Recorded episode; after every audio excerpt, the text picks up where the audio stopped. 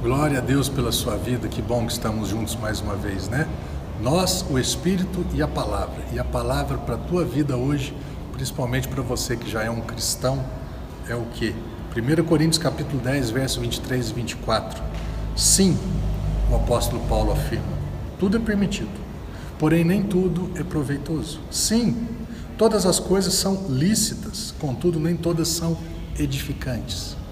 E agora ele fala o porquê ou para quem que ele está escrevendo isso.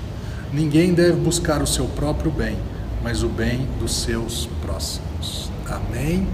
Então, assim, para mim pode ser lícito, para mim pode ser prazeroso, legal, bacana, mas e o outro? Como que o outro vê essa situação na minha vida?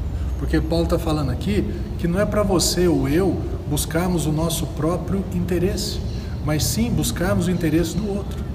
Como que o outro vai vai, vai ver essa situação, esse lugar que eu estou frequentando, essas conversas, esses filmes, essas músicas, essa, esse hábito meu, esse desejo meu, como que ele vê, como que o outro vê, ele vê de uma forma, isso está edificando a vida do outro, está agregando, construindo algo positivo na vida do outro, ou isto pode se transformar numa pedra de tropeço na vida do outro.